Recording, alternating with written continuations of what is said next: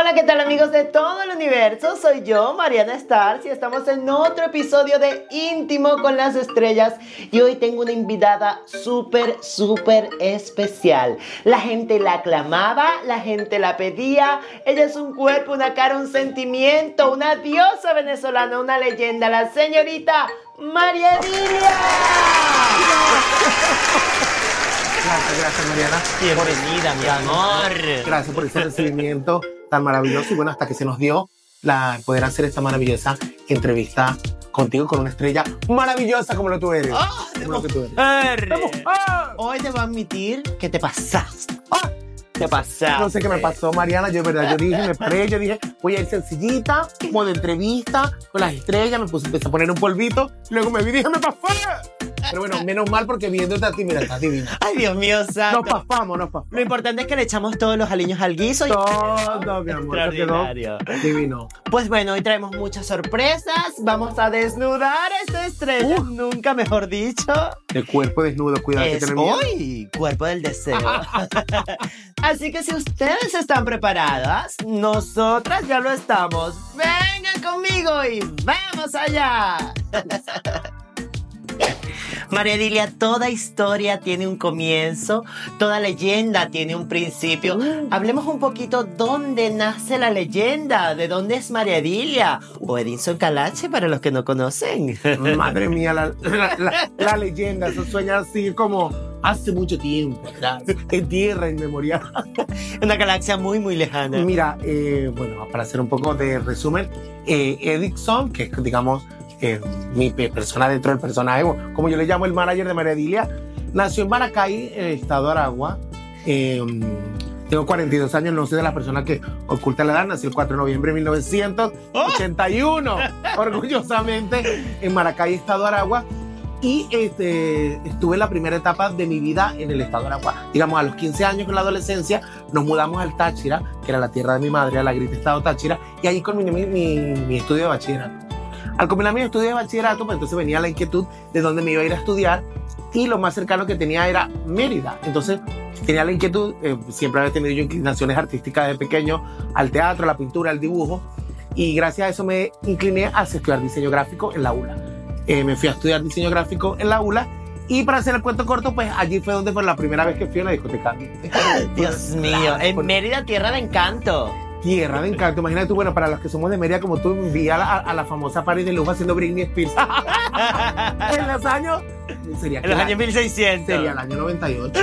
Qué fuerte. Sería el año 98 por allá. Y nada, yo estudiaba en la universidad, empecé a ir a las discotecas y sale un concurso de nuevos talentos. De repente. Y di Ah, mi sí. oportunidad. Pero no, ni siquiera mi oportunidad de empezar a hacer show, sino que justamente yo llego en el año 98 y ese mismo año eh, gana Eurovisión, gana internacional, ¿sabes? Con las canciones. Qué fuerte. Que muy la vida. Eh, Viva Víctor. Y yo era fanático, todo, me encanta el amor todavía. Y yo quería hacer esa canción y quería buscar como la oportunidad. Se abre este concurso y yo le digo a mi mejor amigo, vamos a inscribirnos, porque era una manera de no pagar entrada en la discoteca. Hacía yo la ¡Qué canción, mujer! lo obligué a él a hacer Britney Spears, pobrecito. Y nos metimos en el concurso. Y bueno, para hacer el cuento corto, yo gané el concurso, él no, por supuesto. Ay, repente. y, y- y nada, el resto es historia. O sea, nunca yo pensé todo lo que iba a venir, a venir después. Mucha gente me pregunta que qué recuerdo yo de, de- de ese entonces y yo digo que, que recuerdo mucho la inocencia, ¿no? La inocencia que uno, Con la que entra. claro, porque con el tiempo, con el tiempo tú vas agarrando experiencia, pero vas perdiendo inocencia. Entonces, digamos que todo era como muy mágico, como que solo quería hacer esa canción y mira, aquí estoy 23 años después. Dios mío santo. Mariela, reconciliarnos con nuestro pasado Sí. es una forma de hacer nuestro futuro más ameno. Hoy por hoy, si tuvieras la oportunidad de pararte frente al espejo y ver a la María Dilia de esa noche en la discoteca Mamayella, por ahí me sopla un pajarito. La vida. Mira que yo hago mis investigaciones.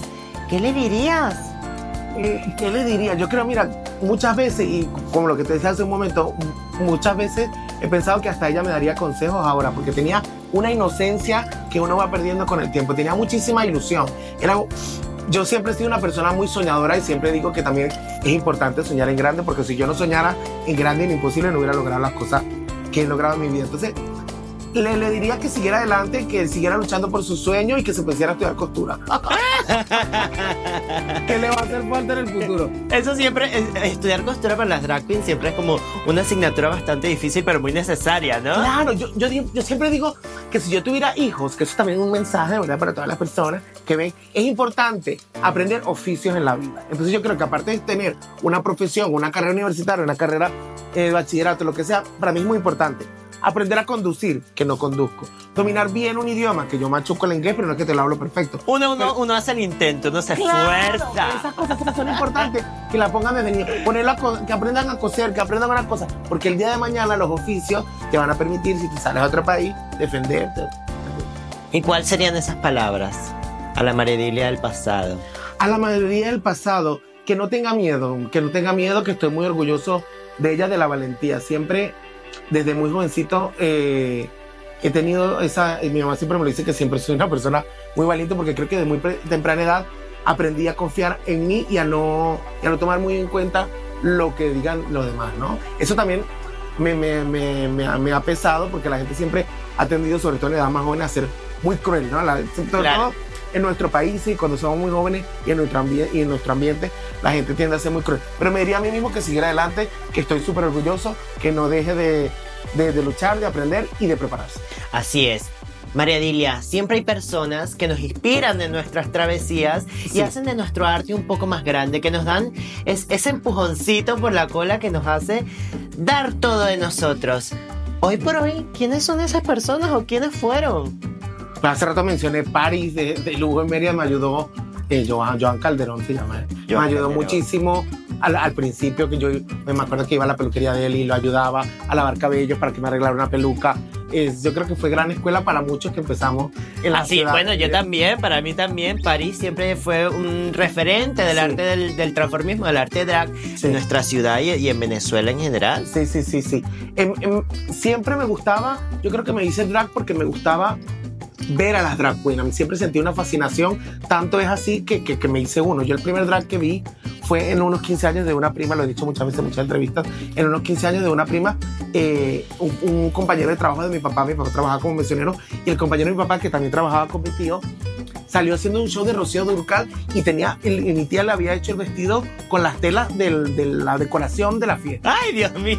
Y para mí eso me quedó marcado porque luego el señor terminó el espectáculo, se cambió y se sentó en la mesa con nosotros y mi papá se refería a él por lo buena por lo buena artista que era, o sea, nunca recuerdo como que, sabes, decir vulgarmente Claro. que este, que el otro, sino como que, mira qué bien lo hace, tal. entonces me, me llamó mucho la atención la manera como se dirigió hacia él y lo bien que lo hacía, entonces de ahí empezó a mí una fascinación por esto de la transformación, también me acuerdo mucho cuando tenía como 14 años vi en la televisión en, en Venezuela a Crystal Forever, ¡Ay, Dios mío! Crystal Forever, Sí, otra artista sí, venezolana claro. increíble. Ah, eh, que era, que era la, la imagen eh, de, Vi- era la, la imagen para Venezuela de Viva Man, el labial de, de RuPaul. Dios mío, Santi, imagínate Claro, tú. entonces también era como la primera vez súper joven que veía yo una drag queen en la tele. Entonces digamos que fueron como mis primeros referentes, sí, digamos, queer eh, de, de, de la infancia. Ahora, antes era mucho más, era muy diferente ahora, ¿no? Ahora con, la, con las redes sociales, con internet, tú ves a, a, a- a jovencitas que empiezan a hacer drag y ya tienen todo súper así como que no, porque soy entre fishy, entre camp, entre no sé Claro, qué. ya no sé todo qué". está como más, más, más Ya diluido. todo está, claro, ya, yo ahora puedo de- definir mi esencia drag basándose en cosas que, que tienen nombre ahora, pero tú antes, no sé, te inspirabas Claro. en, en tu tía Chuchita, en tu mamá y en la madre naturaleza, o sea, me explico. Eran las referencias directas que tú tenías, pero no te ponías como a pensar mucho en... En, en- en ese tipo de detalles porque no los veías, ¿no? Claro. era algo que tú, que te mostraban mucho en la televisión y que veían en las revistas. María Dilia, ser drag queen en Venezuela, los venezolanos tenemos una idea del, y, y un canon de belleza bastante Sí. exigente y bastante comprometido. ¿Qué significaba para María Dilia, por ejemplo, tener esa imagen más drag? Porque sabemos que siempre el transformismo en Venezuela buscaba como parecerse a la Miss Venezuela, parecerse a la mujer. ¿Qué simbolizaba para María Dilia ser diferente, tener es- ese, ese aspecto más drag, como más, más internacional, ese perfil más internacional? Sí, supieras que siempre es- ese toque internacional me lo, lo noté, o lo noté a raíz de que lo notaba la gente en mí, porque yo también era, era súper fanático de los concursos de belleza y dentro de mí había mucha influencia de los concursos de belleza. Siempre tenemos una Miss por Claro, yo dentro. me, yo me creía Jacqueline Aguilera. Esa época Jacqueline Aguilera, Alicia Machado. me, me, me encantaban esas mujeres, pero sí es verdad que yo creo que esa imagen eh, o esa referencia también era de que de pequeño eh, he sido muy muy, muy ama como muy friki, ¿no? Era un niño como muy friki de esto que se acostaba muy tarde viendo, viendo películas, siempre era como mucho de, de películas de terror, de cultura pop, de música, siempre estaba como en todo desde muy pequeño. Claro. Era como un poco solitario para las cosas, pero muy investigativo. Entonces, eso me hacía tener muchas referencias, muchos referentes internacional. No de drag, sino de todo, ¿no? Claro. Entonces, para mí, el, eh, eh, el hecho de, de- de ser María Dilia era un poco el tipo de artista o el tipo de espectáculo que yo quería ver. Entonces, yo creaba toda una fantasía en función de las fantasías que yo veía o Claro, las de, fantasías que yo me recreaba. Claro, desde Disney hasta, hasta el terror, hasta, hasta el mismo Divine, o sea, veía... Dios mío, Sí, sí, Santa sí. Divine amando. Sí, Era, era, era, era un niño bastante particular. No, creo que to- todas las drag queens siempre, siempre Sí. somos ni- niños, niñas, niñes muy, Sí, muy sí, muy especiales, muy diferentes, Sí, muy artísticos. Totalmente, totalmente, totalmente.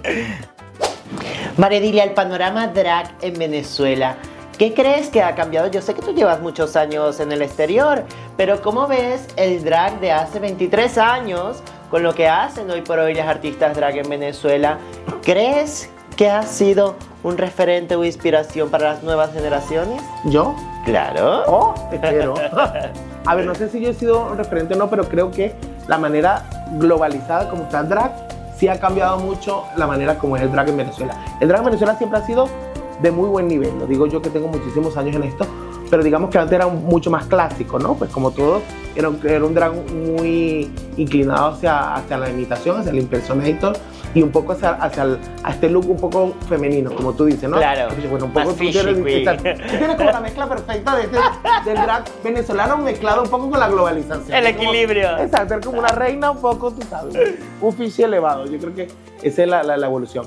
Eh, pero yo creo que ahora, con todo este movimiento drag, que el drag está ahora mucho mejor visto que antes, que ahora es cool ser drag, que ahora es respetado ser drag, que ahora hay muchísimas drag, que ahora hay mucha gente que se atreve a ser drag, que hay muchísimos tipos de drag, que hay mucha inclusión dentro del drag. El drag venezolano obviamente ha cambiado. Yo me acuerdo cuando yo empecé a hacer drag, era, era como la rara, que ahora de rara no tendría, claro, me sentía como el bicho raro, que yo ahora digo que ahora sería como una cualquiera, porque la gente pensaba que por ser gordita yo iba a ser, obviamente, un tipo de drag que estaba eh, destinado a las personas plus.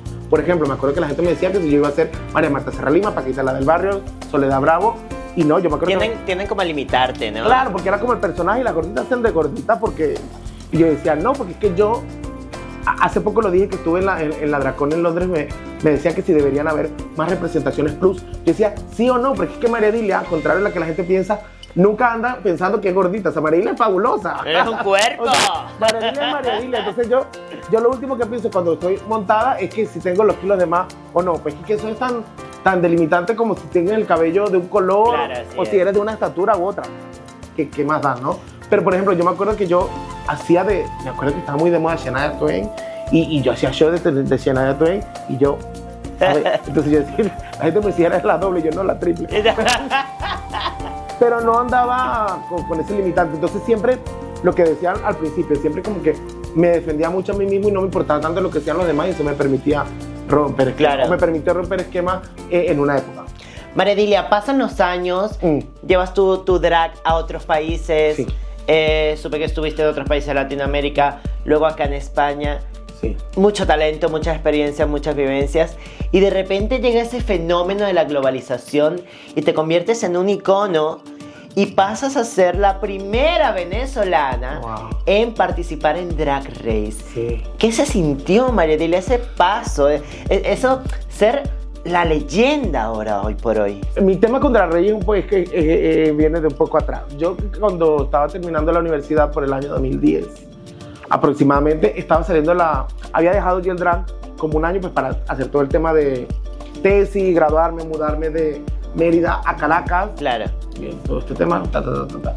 Y justamente en ese break, o en ese break, tiempo que me tomé, pues para mí ya el tema de María Dile pues había terminado, por lo menos estaba en un stand-by de que pues yo no sabía qué iba a pasar. Estamos hablando de otra época, entonces era como que, pues ya, ya me gradué, tal, era como mi, mi part-time job, pero ahora Dando un pues, break. Justo en ese momento cuando yo me, me mudo me voy a mudar, logro ver la primera temporada de Drag Race, de Drag Race España, escucha, de RuPaul Drag De Race. RuPaul Drag Race con Vivi la, Sahara, primer- la primera, la, la, Blue, la Blue. Flowers, Claro, yo cuando veo esa temporada, yo me quedé en shock otra vez y yo dije, esto es la mafia china, o sea, donde tú entras al drag y no sales más nunca. O sea, sentí como un poder nuevamente que yo dije, yo tengo que volver a ser María y no lo voy a dejar nunca. Claro. Pero claro, ya en ese momento lo tomé con una madurez distinta de que pues obviamente lo voy a unir a todas las cosas que haga en mi vida, ¿no? Entonces yo obviamente me fui a Caracas, trabajé como diseñador gráfico y los fines de semana pues me dedicaba a hacer mi trabajo como María Dilia, viajé por muchas ciudades también de, de Venezuela como María Dilia, luego eh, pues por la crisis del país que todos conocemos, eh, dejé el trabajo como diseñador, em, trabajé los últimos años en Caracas como maquillador, a domicilio y todo este tipo de cosas, y como María Dilia y así pude reunir dinero e irme para, para Colombia. ¿Y qué, qué significó ese paso, María Dilia? Ese salto a la fama, el poner tu nombre Ah. en el firmamento con tantas estrellas y convertirte en eso, en la primera venezolana en entrar a- al, al, al fenómeno que es RuPaul Drag Race. Yo soy muy de- determinado en las cosas, aunque no lo parece. Yo siempre digo que tengo como mis picos de, de, de- a veces como de flojera y de, y de estar súper eh, on fire en las cosas. Como te digo, me fui a Colombia, en Colombia también trabajé como drag. Cuando llegué aquí a España, me acuerdo que una Navidad empezó el rumor y, y dicen que salió la temporada, la, el, el casting para la primera temporada. Ajá. Yo obviamente me volví como loca y yo sabía que yo iba a participar. O sea, no, sé, no sabía cuándo ni cómo, Pero hay, hay una energía. hay una cosa ¿no? había manera humana de que yo no participara. Y eso lo tenía yo. Claro, me acuerdo que el primer casting me llamaron el 30 de diciembre.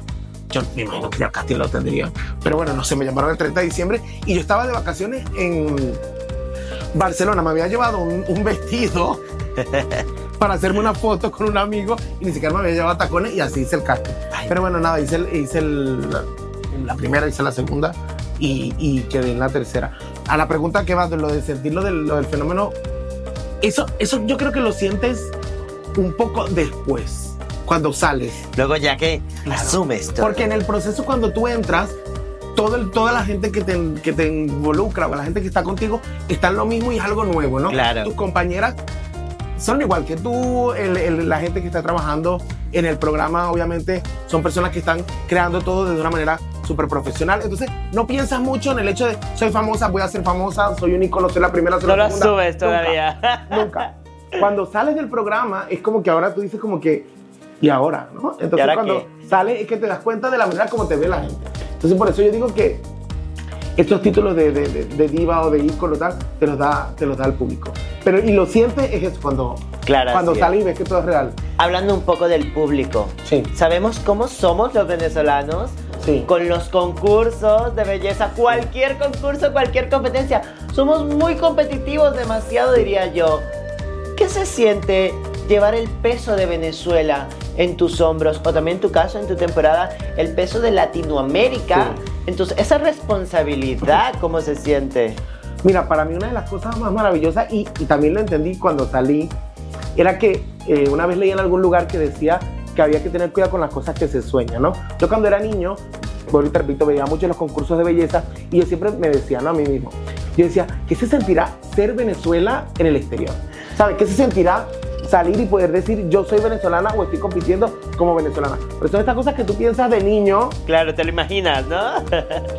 Claro, y yo luego salgo, participo en el programa, me veo a mí mismo en la tele diciendo, "Eh, yo soy Maradilla y gracias a Drag Race España hoy puedo gritar Venezuela. Y yo digo, lo hice. O sea, es increíble estas cosas que tú sueñas en voz alta y pasan. Yo tenía muy claro, por lo que tú dices, y eres venezolana y me entiendes, que para los venezolanos es muy importante hacernos sentir y hacernos ver que somos venezolanos, ni siquiera por una cuestión, mucha gente puede decir que arrogancia, no es arrogancia, es una cuestión de... de- de- Es nuestra de- esencia. es nuestra esencia, claro. Y después de todo lo que hemos pasado, yo creo que ese tipo de, de- de momentos son regalos que si tú puedes darle a tu país, tú no los dejas pasar por debajo. Así es. Entonces yo, para mí era muy importante el que Venezuela se sintiera representada y yo por lo menos tenía súper claro desde antes de entrar, desde antes de entrar, que yo te quería el traje de, de la, de la harina pan porque Ay, era... es súper icónico. Claro, claro, el de la muñeca de la, de la harina pan, que no tiene nombre, bueno, ahora se llamará María Dili. Lo tenía súper claro porque yo decía, tiene como una esencia pues vintage, un poco pin-off de María Dila, pero aparte es súper eh, representativo y, y el, el que lo vea y, y sea venezolano se va a sentir identificado. Y me ha dado muchísima alegría ese momento. Gente de todas partes, venezolanos de todos los rincones Dios del mío. planeta me han escrito, no tienes idea de cualquier lugar diciéndome pues, que han llorado, que han gritado, que se han sentido representados. Yo tuve mucho miedo cuando salí del programa porque yo decía, por Claro. la misma competitividad de los venezolanos, yo decía, pero claro, ahora se van a sentir muy decepcionados de mí porque pues salí de primera. Entonces yo decía, Dios mío, ahora que, ahora que, también, bueno, luego gané mis congeniality y yo decía, bueno, Era como que bueno, bueno. por lo Me menos bastó un capítulo para. me gané una banda y por lo menos dice Miss. Así que ahí, ahí está la, la, la cuota de Por ahí vamos bien. La cuota de venezolanidad. Pero contrario a eso, me llevé la gran sorpresa y de verdad lo digo públicamente y le agradezco a todo el pueblo venezolano y toda la gente que me ha apoyado, que para mí fue una gran sorpresa salir y recibir la alegría con la que la gente me, me, me tomó, Claro. tomó mi participación. Nunca la gente me dijo una palabra, y te lo puedo asegurar, nunca, o sea, sería mínimo en comparación a las buenas. Nunca el recibí unas malas palabras, nunca se, recibí un maltrato o algún gesto de decepción hacia mi participación. ¿En algún momento te sentiste abrumada? ¿Te superó la situación al, al toparte con la fama, con la presión de ser la venezolana? Por ejemplo, cuando sale el Meet the Queen, todo esto. ¿Te sentiste un poco abrumada por la responsabilidad? No, porque a mí el Meet the Queen me encantó. Entonces, ¿sabes es qué? muy fuerte, ¿eh? A mí el Meet the Queen me encantó. Y, y yo, y- ¿cómo te explico? Para el Meet the Queen, lo que pasa es que en el programa pasarían otro, pasaron otro tipo de cosas que yo no estaba como en mi 100%. Pero justamente en el Meet the Queen, esa es la, la María Edilia en esencia. Claro. Entonces, el, el Meet the Queen sí me hizo sentir segura. Yo cuando hice el Meet the Queen, yo estaba preparado para la fama, quería la fama, quería que me vieran, quería... Tenías hambre de, de- de Claro, todo. claro, claro. A mí, si yo estoy preparado yo, y yo hago las cosas bien, me gusta que me vean y que las cosas se me, se, se me, sí, bueno, se, se me aplauden o se me valoren. Entonces, digamos que nunca, nunca me abrumé con él. Más bien el Meet the Queen, creo que fue una manera de que también yo bebí y yo dije, no somos perfectos, aquí se ve que soy capaz de tener Claro. una competencia y las cosas pueden salir de una manera o Aparte- pueden salir de otra. Aparte un mic en el que dejas muy claro quién es María Edilia, lo que viene a ofrecer al programa, tu esencia venezolana y, y- y todo tu drag queda ahí como Sí. muy retratado. Sí, sí. Yo creo que por eso también em, mi participación, yo creo que deja una huella dentro del programa para que la gente vea que no es fácil y que no, no cualquier persona va al programa y que todo puede pasar. Yo tengo con 23 años de carrera, voy para 24, salgo de primera, pero eso no limita que yo sea ni un mal artista ni que sea, eh, me, me explico. Hay que tomar las cosas como vienen, las competencias son competencias Claro. y las cosas pueden pasar. Y eso es maravilloso. Y, que, y que al final es el, el juego y la magia de la televisión. Claro, claro. Que no determina tu valor como artista. Exacto. Y eso también es maravilloso para el programa y para este tipo de, de- de proyectos y de plataformas, porque lo más importante del programa es que es una plataforma y como plataforma depende de cómo tú la vayas a usar. Claro. Ya está de ti, porque yo perfectamente pude haber salido de primera y haberme eh, deprimido o haberlo tomado como soy una perdedora, no quiero luchar más y voy a ponerme a llorar todo el día, todo el día en el cuarto, o ver qué me faltaba por hacer Claro. y tratar de hacerlo bien y lograr las cosas que puedo Eso lograr. quería saber un poco, María Dilia. Entras al programa, está to- toda esa vorágine de, de sentimientos Mm. Sí. que, que- te invaden. ¿Qué se siente luego en, en ese primer capítulo de decir, ostras, me, me voy la primera? ¿Cómo lidias con ese sentimiento? ¿Cómo pasó María Dilia esos momentos detrás de cámara que a veces todo es muy bonito, pero también hay sombras en la experiencia? Claro, claro. Mira, fue terrible, la verdad te voy a decir la verdad. El primer, el primer programa, aparte de nuestro primer, creo que se puede decir, no pasa nada. El primer capítulo de nosotros fue larguísimo, larguísimo. Y a mí me eliminaron como a las 3 de la mañana. Y yo me acuerdo que yo estaba tan agotado y tan derrotado físicamente que yo lo que quería era irme. ¿Sabes? Como cuando estás en un lugar y tú quieres como, Quieres salir. como salir corriendo. Pero luego, aparte era esa, esa, esa sensación de que te eliminan y todo el mundo te mira así como, como queriéndote consolar. La verdad que fue una sensación. Pero luego cuando llegué a, a la habitación de donde nos, donde nos quedábamos, donde nos quedábamos, pensé que iba a explotar de alguna manera, pero me, me vino como... Yo también tengo como una especie de, de mecanismo de defensa en el cual me defiendo mucho. Claro. realmente. Y, y como que me dije a mí mismo que no me permitía llorar y sufrir porque tenía que estar contento de lo que había logrado. O sea, también sabes de Sí, lo que... así es. Entonces me usé unas palabras muy sabias que me dijo Macarena, Macarena que es una persona maravillosa. Macarena me dijo una vez algo que, que es muy cierto, que es, no es lo que te pase, sino lo que haces con lo que te pasa. Claro, ¿cómo, cómo asumes la Claro, situación? entonces era lo que decía hace un momento, o me ponía y me deprimía y lloraba, o qué me faltaba por hacer. Entonces yo dije, nada, me, me- me falta involu- seguirme involucrando con el programa. Yo siempre digo que al final gané mi congeniality porque yo nunca dejé de participar. O sea, nunca te divorciaste de la experiencia. Jamás, jamás. Al contrario, me, me involucré más en mis compañeras, en qué necesitaban, en el proceso, en estar con ellas, en levantarme temprano, en despedirlas, en recibirlas, en disfrutar, en ser el alma de la fiesta, en vivir la experiencia, porque al final ellas son el pro- un proceso también. Claro. Muchas veces muchas veces eh, eh, asumimos los proyectos y pensamos mucho en la meta, ¿no? Como que, bueno, empiezo aquí y termino acá, pero no disfrutamos el proceso. Y también las compañeras, la casa, eh, el, el serle eliminada, las tristezas. Para no dejar de estar, seguir estando ahí proceso, presente, en todo abrazando el proceso. Exactamente. También- Confía en el proceso. Confía en el proceso. que luego vienen los resultados. Claro. También, bueno, tu público, yo, yo como, como fan eh, tuyo, como artista, María Dilia, eh, siempre te admiré muchísimo por eso, por, por abrazar la situación, hacerla tuya, seguir perteneciendo y, y haberlo tomado con esa valentía tan grande y haberlo asumido. ¿Crees que alguna de tus compañeras hubiera estado preparada para asumirlo de la manera que tú lo hiciste? Creo que no. Ella misma lo dice. Si, si alguna, vez, si alguna vez lo preguntan, ella, ella, ella lo dicen. Yo creo que. Porque yo también tengo la manera, como te decía, de también demostrarlo. Si no lo sentía, pues por lo menos tratar de hacerlo lo posible. Bueno, digo yo que no, ellas también dicen que no, pero también hay que, habría que pasar por la situación, Claro. eh, que es bastante complicada. Yo, yo les decía a ellas que dentro de todo, ya, ya habiendo pasado la situación, menos mal que fui yo, pues para poder tener la, la, la entereza también, y por eso no les permitía, no les permitía a ellas cuando llegaban de, que, de machacarle mucho el hecho de que Claro. te eliminaron. Ya te eliminaron, bueno, perfecto, sigue la ya está, seguimos nosotros en la casa y ya- aquí también hay cosas que hacer. Aquí también hay cosas que Pero hacer. mira, yo tengo que ponerle picante a esto porque siempre sabes cómo mueve un Claro. salseo. De no ser tú, Sí. la eliminada en el primer capítulo, ¿cuál de tus compañeras hubieras puesto en tu lugar? ¡Oh! Sin decir motivos. Un toquecito de picante.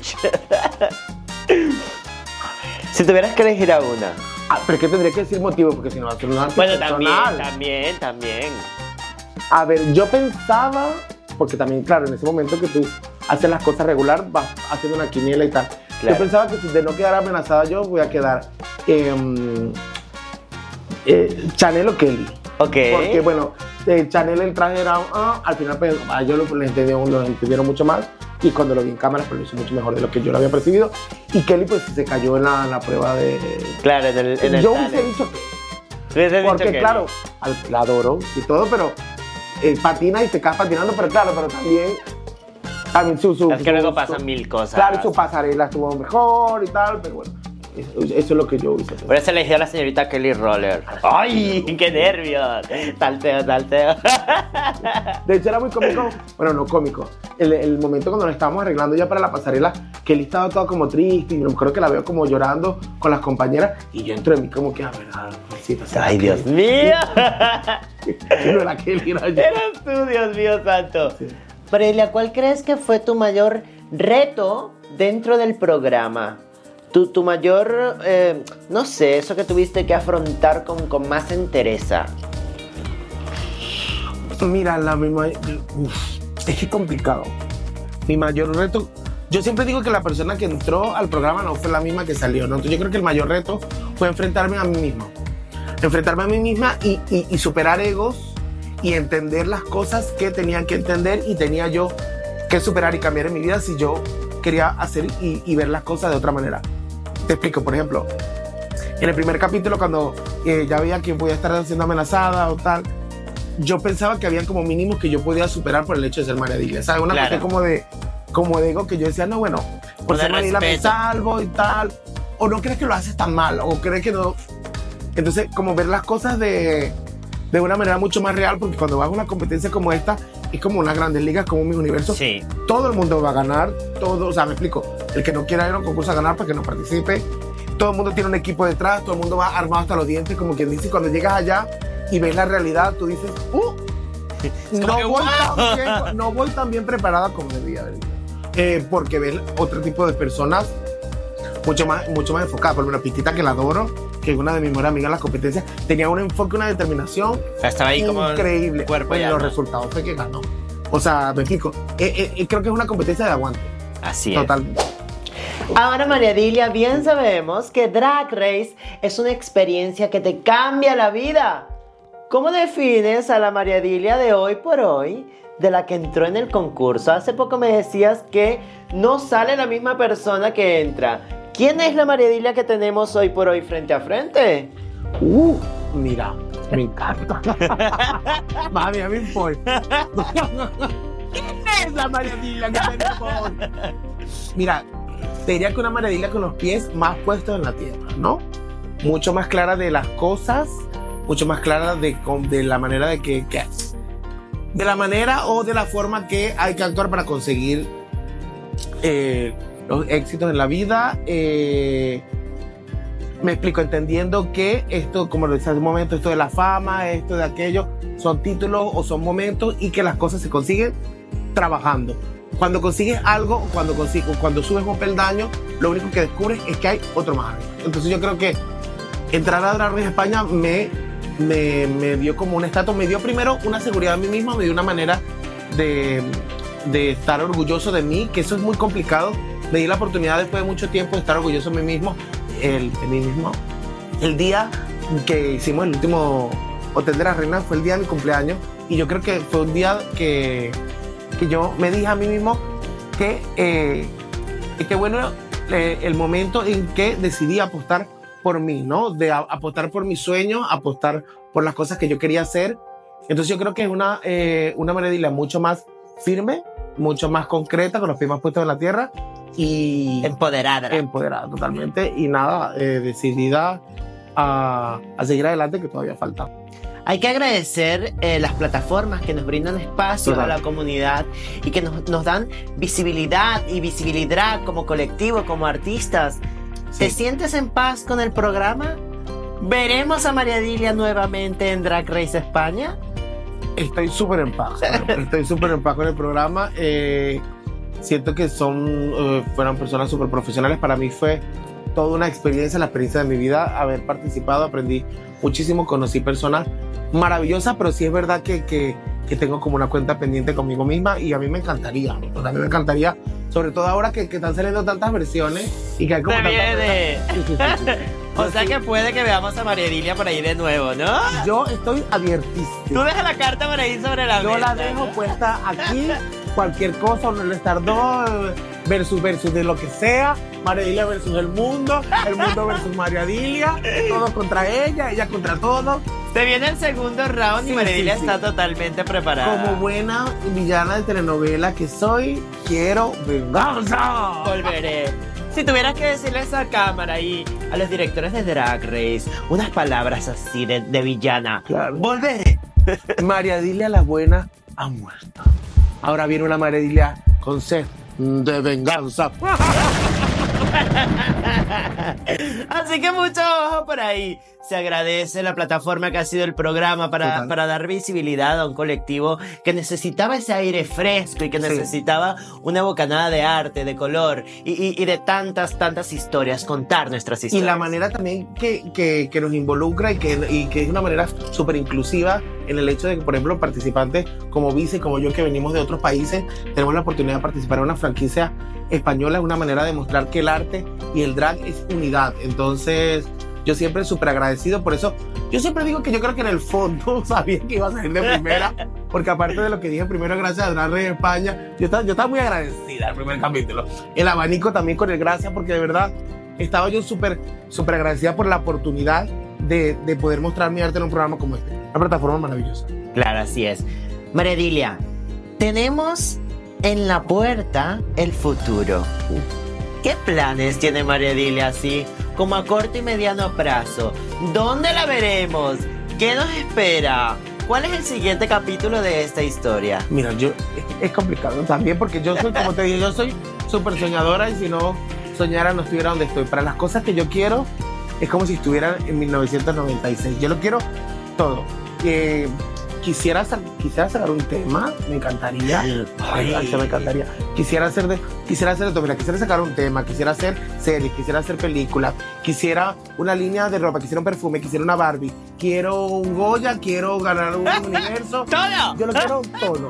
Y como he descubierto que, que nunca se sabe lo que se puede soñar, soñar es gratis. Así que soñar y trabajar, que es lo importante, que las cosas no caen del cielo, pasan, pero pasan trabajando. Entonces, seguir en el proceso también de, de, de, de conocerme, de a mí, de, perdonarme, de quererme, de hacer, de, obligarme a hacer las cosas bien, que eso es lo más importante. Conocernos, eh, hacer las cosas y, trabajar, y trabajar. Entonces estamos en ese proceso y yo quiero muchísimo, quiero muchísimo más. Este es el comienzo, este es el comienzo. Este es el inicio, un esbozo de lo que está claro, como te digo, ¿qué va a pasar en el futuro? No sé, yo voy a seguir intentando, siempre eh, tenga lo que tenga o logre lo que logre, porque me encanta siempre soñar y me encanta querer más, me encanta tener motivos, ¿sabes? y creo que es muy importante. Siempre hay un niño y nuevas generaciones que nos miran a través de nuestras pantallas y que se sientan a creer en ti como un ícono. ¿Cuál es tu mensaje para ese niño, esa niña que te está observando y que en algún momento quisiera ser como tú? Mira, yo le diría a ese niño que eh, luche por lo que quiere, que escuche su voz interna, que, que no le haga daño al de al lado, que no critique, que no odie, que no juzgue, sino que aprenda. A veces se gana, a veces se aprende, nunca se pierde. Hasta de lo peor, tú aprendes porque por lo menos puedes decir, esto no lo quiero en mi vida. Entonces, no juzgar, no criticar al de al lado, no joder al de al lado, no vivir la vida que no es tuya, sino enfocarte en las cosas que tienes que hacer, quererte, amarte, trabajar, prepararse, estudiar y seguir adelante. Yo cultivo mucho mi niño interior y es muy importante siempre tenerlo presente, no perder la inocencia que como te decía al principio, Así es. muchas veces con los años tiende a perderse. Entonces, Ese brillo en la mirada. Claro, tengamos todavía un poco de fe en la humanidad, pero hagamos, como decía el programa en Venezuela, hagamos el bien y no miremos a quién y no jodamos al de al lado. Importantísimo, por favor, dejemos de, somos expertos y, y me incluyo, porque es como una naturaleza del ser humano, somos expertos y, críticos expertos en dar opiniones de la vida de los demás y no vemos nuestra propia vida. Entonces, enfocarnos más en nosotros, que bastante tenemos que hacer en nuestra vida para ser mejores y que cada quien haga lo suyo. Y como diría esta famosa frase venezolana, porque recordemos que los venezolanos somos lo que queremos. Yo necesitaba decir eso. Claro que Era necesario. porque nada cambia. Si, tú, no cambias. Recordemos que los venezolanos somos lo que queremos. Y hablando de frases célebres de la televisión venezolana, yo te tengo una que seguro te la vas a saber de memoria y no, las vas a recitar con toda la propiedad y todo el acting, como si hoy por hoy estuvieras tú haciendo el comercial. Ah. Y esto dice así. Yo voy a decir las primeras dos palabras. Ya, ya me imagino cuál es. Me aseo con el limpiador de posetas. Más, que desmancha más, que desinfecta más, que limpia más y, no, daña. Límpienos con el limpiador de posetas más. si no te sabe ese comercial, ha fracasado como venezolano. Tú eres venezolano, pierdes la, la, prueba de nacionalidad. Totalmente. Dios mío santo. Hablamos de venezolanos, hablamos de los niños que sueñan, de los niños que nos ven a través de nuestras pantallas y quieren ser artistas, pero también hablemos de las artistas drag venezolanas que están en el panorama europeo y en el panorama español.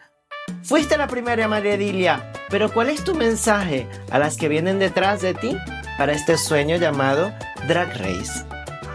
Mira, yo creo que lo que yo, eh, eh, yo les puedo dar un mensaje, pero igual ellas perfectamente van por lo que quieren porque los venezolanos somos muy pujantes y si vinimos acá a drag venezolana, yo estoy súper orgullosa del trabajo de las drag venezolanas que estamos haciendo en Europa porque de verdad es un trabajo de nivel.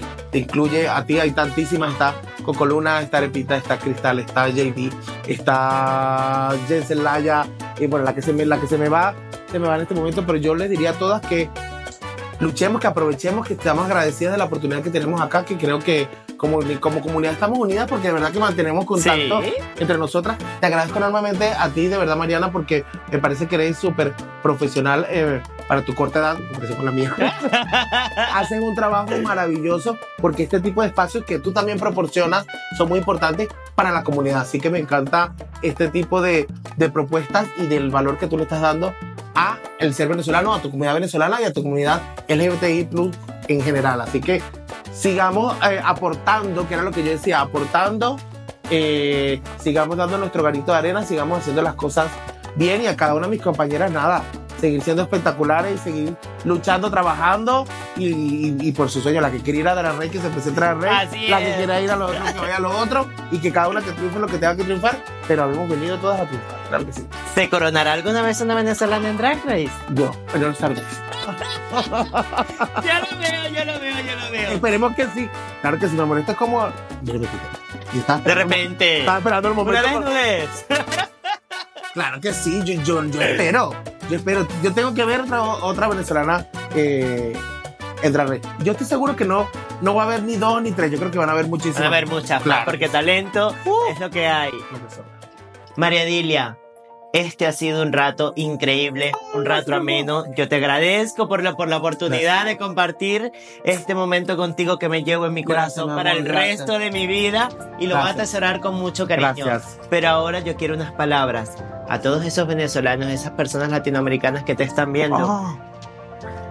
Pues mira, nada, como decía hace un momento, muchísimas gracias a ti por la oportunidad, por esta ventana. Eh, darle las gracias a la gente y al público que me ha apoyado durante tantos años de carrera. De verdad, como a veces uno no tiene conciencia de lo querido que es, de lo respetado que puede ser. Estoy súper contento de ver a raíz, no sé, del programa, darme cuenta de la cantidad de gente que respeta el trabajo que he hecho durante tantos años con tanto cariño, porque la verdad que eh, prácticamente más de la mitad de mi vida he sido Maredile y la verdad que estoy súper agradecido con todos por el apoyo que me han dado.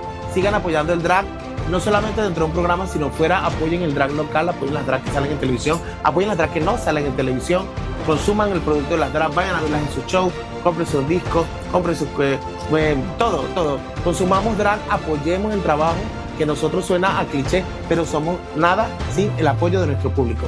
A los venezolanos que nada, que seguir eh, luchando. Eh, lo más difícil lo dejamos atrás, así que lo que queda es trabajar Nunca se empieza de cero porque siempre tenemos la experiencia a cuestas, tenemos el trabajo de una familia que nos ha enseñado a hacer las cosas con pasión, con convicción y con la esencia de ser venezolano. Así que nada, me comparto y disfruta.